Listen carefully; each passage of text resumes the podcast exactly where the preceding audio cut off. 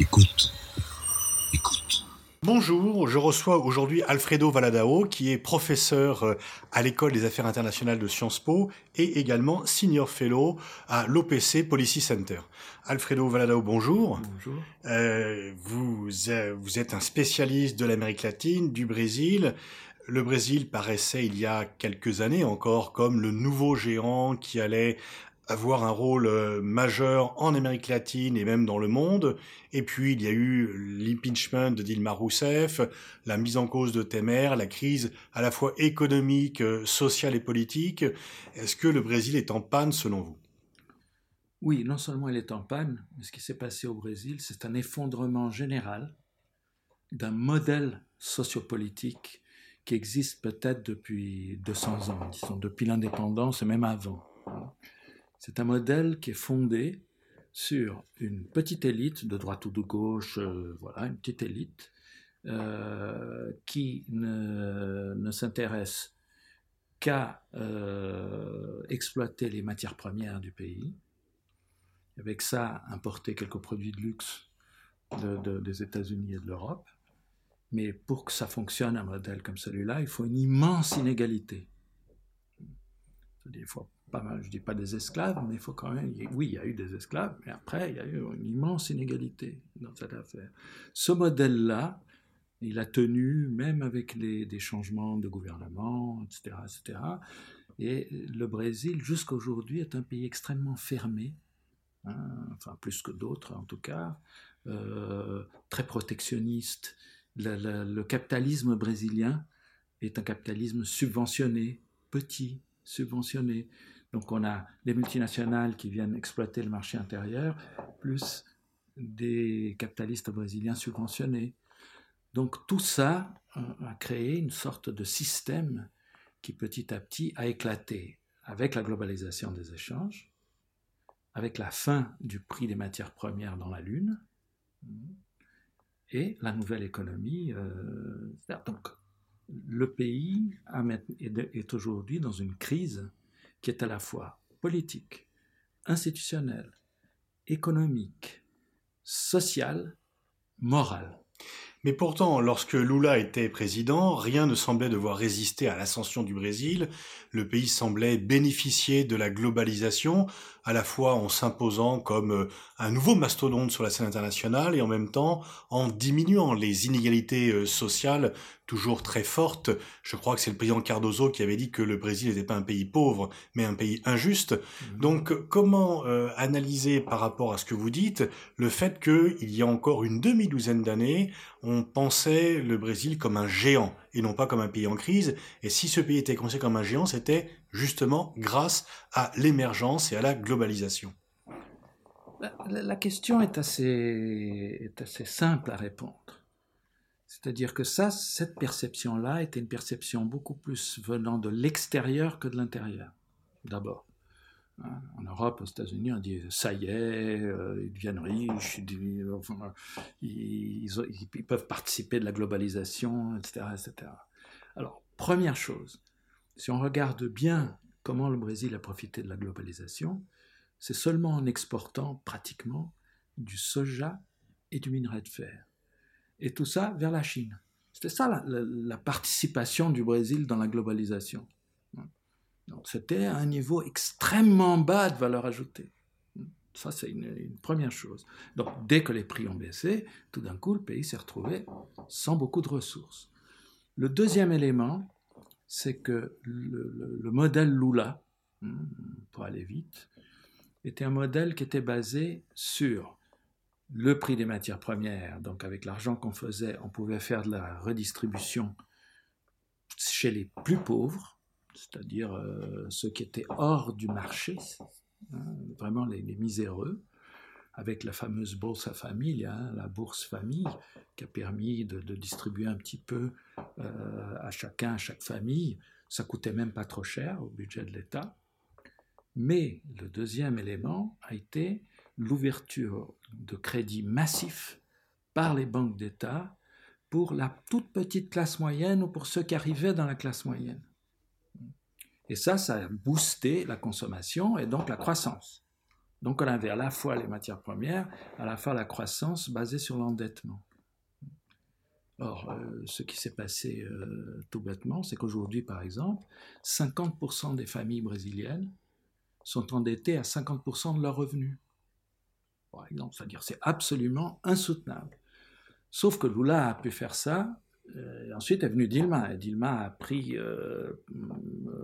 déjà le cycle descendant hein, dans cette affaire. Troisième élément compliqué, c'est que euh, Lula, pour gouverner, à cause de, notre système électoral au Brésil, on a en gros 35 partis. Et à l'époque de Lula, il y en avait 25 au Parlement. 99% de ces partis n'ont aucune idéologie, ils sont là pour manger. Hein, c'est tout.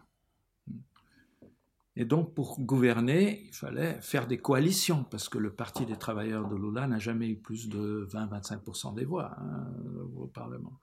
Faire des coalitions. Et donc, il fallait d'une certaine manière acheter euh, les députés.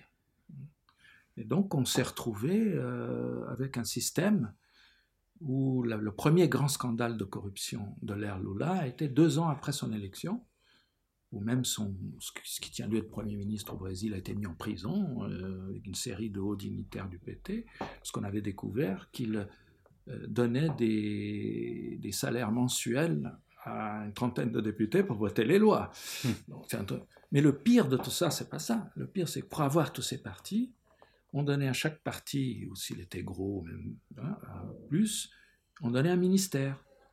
Et au Brésil, on dit c'est un ministère euh, comme dans une ferme, hein, on ferme la portière. Hein. C'est-à-dire on donne tout au type, on dit vous faites ce que vous voulez avec ce ministère, vous avez l'argent, vous avez tout ce que vous voulez, vous financez vos ONG, vous financez vos trucs, etc.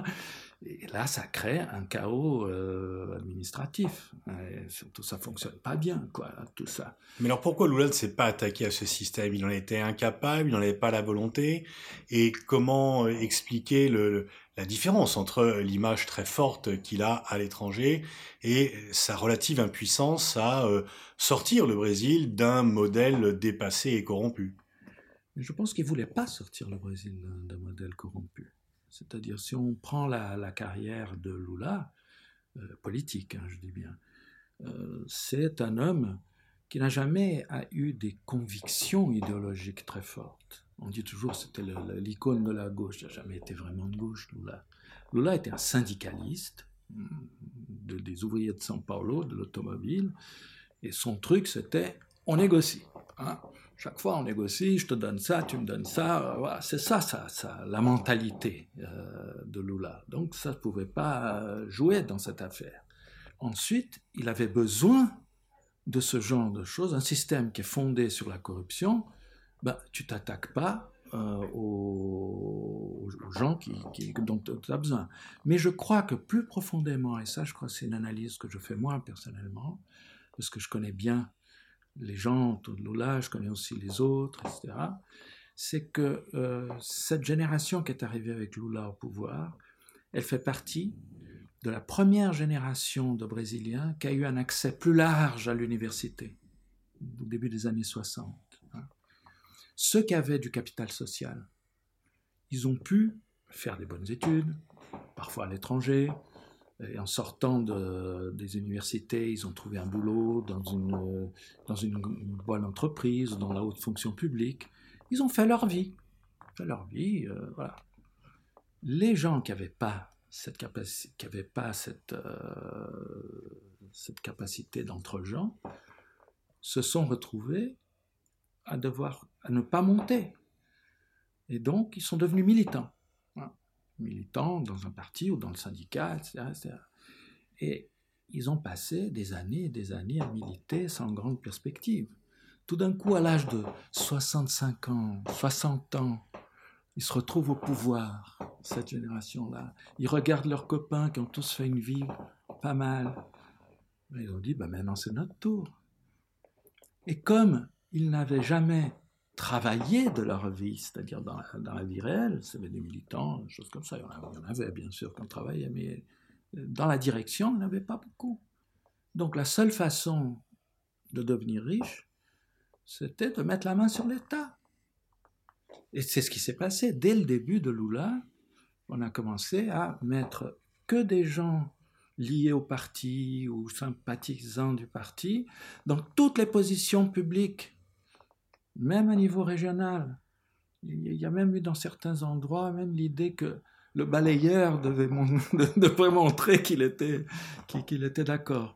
Donc ça, ça créé une espèce de système. Donc de clientélisme, sur une grande général, hmm. Qui était le modèle brésilien clientéliste errantiste. Le modèle brésilien est clientéliste errantiste. Lula s'est coulé dans ce moule clientéliste errantiste, et même ses principaux partisans au début de son mandat disaient il faut qu'on reste là pour au moins 30 ans. C'était ça l'idée. Et Dilma Rousseff n'a pas remis en cause non plus, elle s'est mise dans les mêmes euh, dispositions après avoir euh, succédé à Lula. Ben non seulement elle s'est mise dans les mêmes euh, positions, mais elle était plutôt pas très compétente.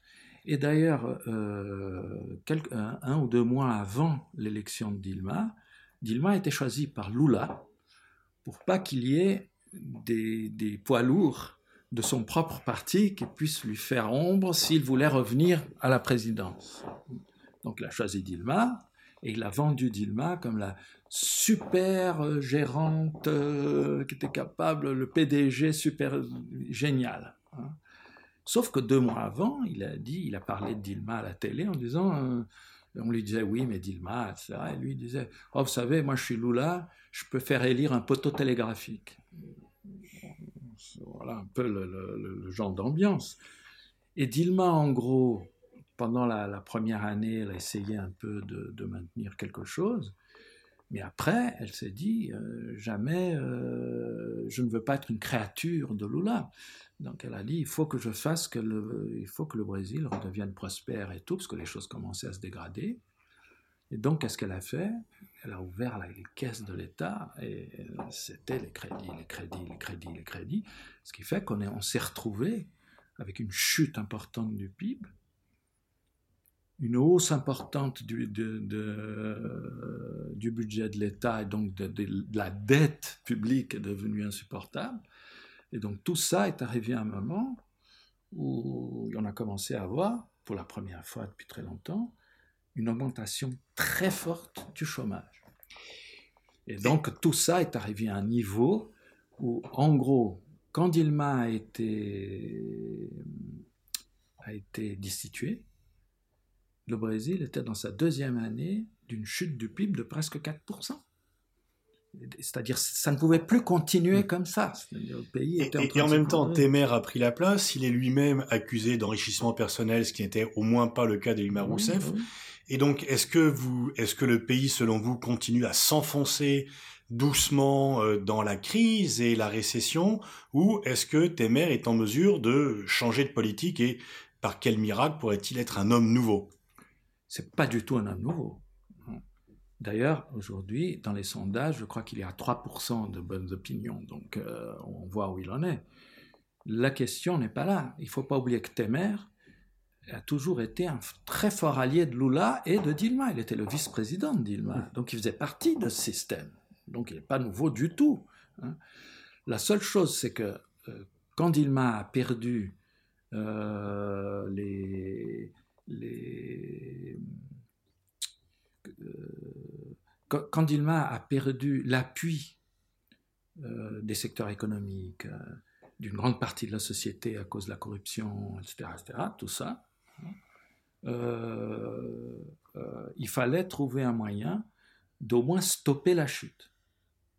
Et c'est ce qui s'est passé. Ils ont mis Temer là, pas pour qu'il fasse quelque chose, mais pour qu'il stoppe la chute. Et effectivement, il a mis une équipe économique plutôt euh, sérieuse, sérieuse qui, depuis une année et demie, a réussi au moins à stopper la chute.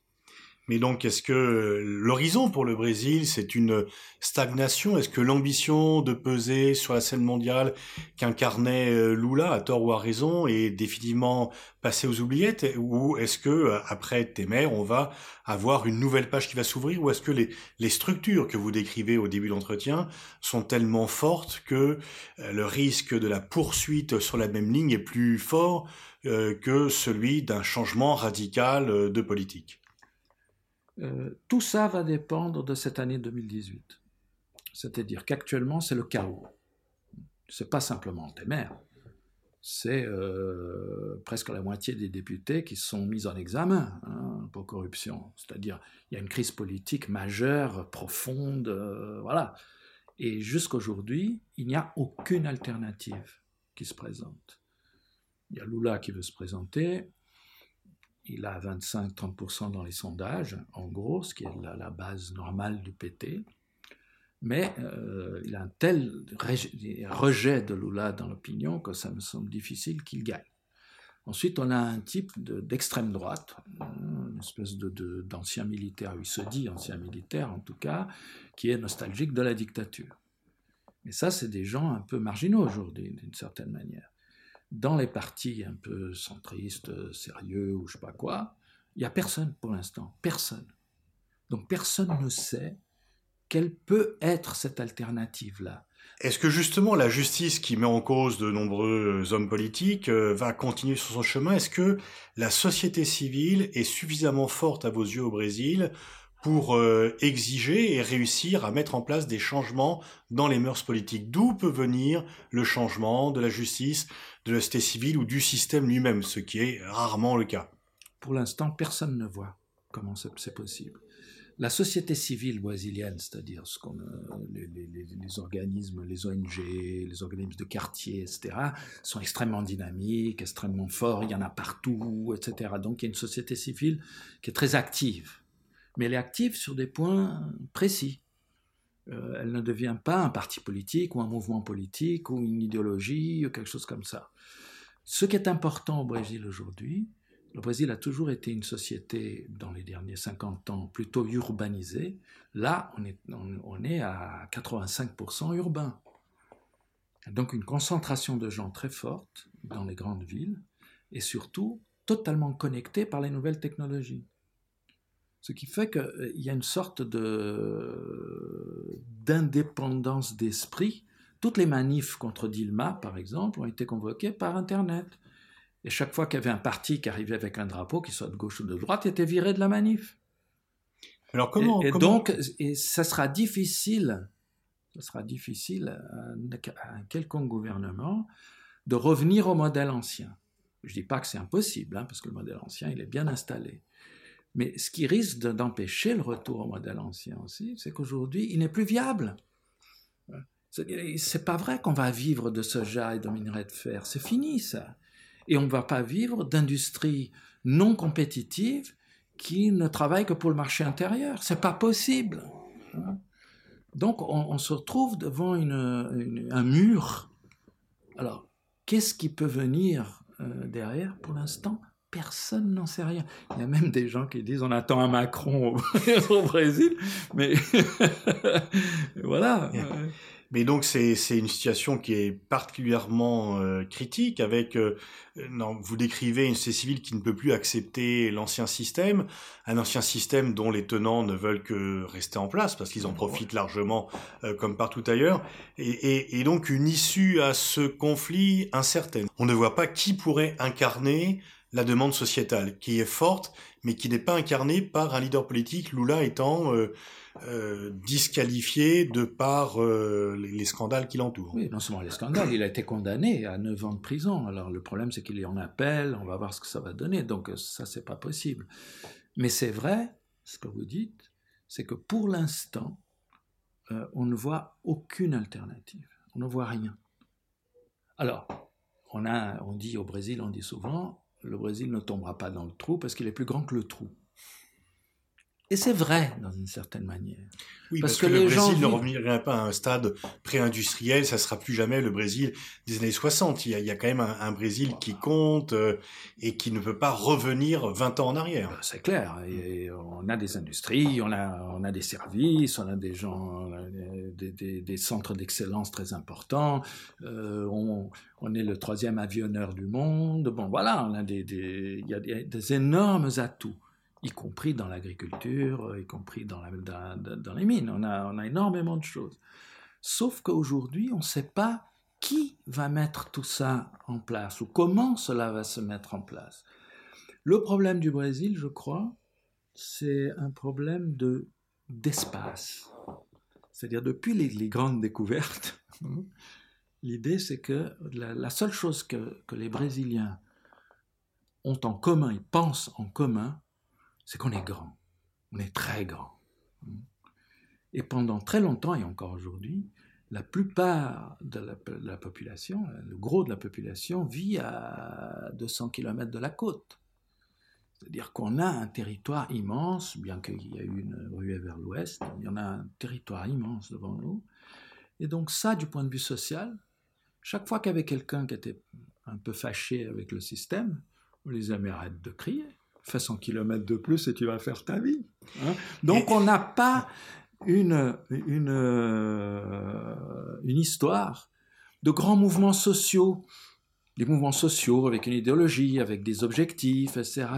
Et en plus, le pays est tellement grand qu'entre le nord-est, le sud, l'Amazonie, etc., c'est très difficile d'avoir des mouvements nationaux dans ce cadre-là. Le Parti des travailleurs de Lula était le premier grand parti national, d'une certaine manière. Hein parti au sens organisé. Les autres, c'était, bon, c'est les notables, euh, machin. Hein.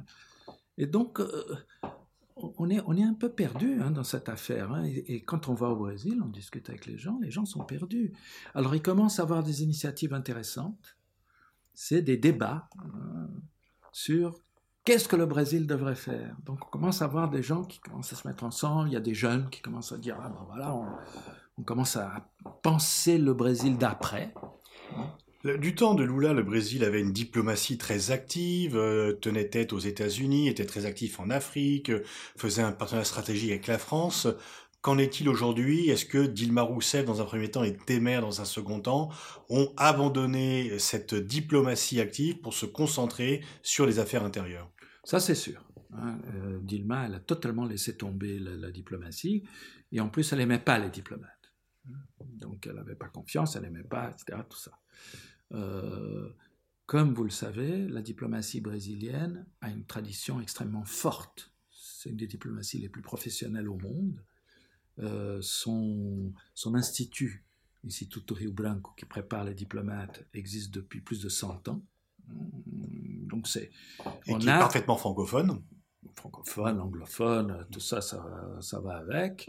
Euh, des gens disent un peu que le, ministère des Affaires étrangères au Brésil, c'est un peu l'ENA en France. Hein. C'est-à-dire, c'est les meilleurs qui sont là, il y a une sélection très forte, etc. Et c'est le, ministère qui a maintenu la vision brésilienne de la diplomatie, indépendamment des gouvernements, hein, pendant des décennies. Quand Lula est arrivé, il a voulu faire une, politique de voilà, je suis fort, euh, le Brésil va finalement réaliser sa grandeur, parce que tout le monde croit que le Brésil est grand, mais aussi que le Brésil a un avenir de grande puissance. Tout le monde croit ça. Hein. Donc Lula a dit on va la mettre en, route. Et donc il a un peu euh, nettoyé le ministère, mis des hommes à lui, euh, etc. Et ils ont fait cette politique un peu que moi j'estime euh, sans, sans, capacité de, suivi. L'intendance ne pouvait pas suivre dans cette affaire. Et en plus, c'était pas si anti-américain que ça, puisque Lula était un très grand copain de Bush, et vice-versa. Ils s'entendaient comme larron en foire. Il y a une blague au Brésil qui dit que euh, Lula s'entendait avec Bush parce que Lula ne parle pas portugais et Bush ne parlait pas anglais. Ce genre de choses. Et donc, ça n'a pas tenu. On a fait des coups. C'était une diplomatie de coups qui est totalement étrangère à la tradition diplomatique brésilienne. Et quand est arrivée Dilma, elle n'a rien fait. Au contraire, elle a, elle a dit je ne veux pas m'intéresser. Alors le gouvernement Temer, euh, au moins, la seule chose qu'il a fait, euh, le nouveau ministre, c'est de rétablir un petit peu les choses à l'intérieur du ministère. Mais on n'a aucune politique étrangère, totalement out. Hein. En plus, avec les problèmes euh, internes, c'est presque impossible d'avoir une politique étrangère. Hein. Alors bon, c'est vrai, le Brésil est toujours euh, pour le multilatéralisme, euh, pour la résolution pacifique des conflits, mais par exemple, toute la politique de Lula sur l'avenir c'est le sud-sud, plus personne ne croit en cela. Hein. Voilà le problème. Merci Alfredo Valadao pour euh, cet entretien, pour ce tour d'horizon euh, relativement pessimiste euh, sur le Brésil. merci à vous. Merci à vous.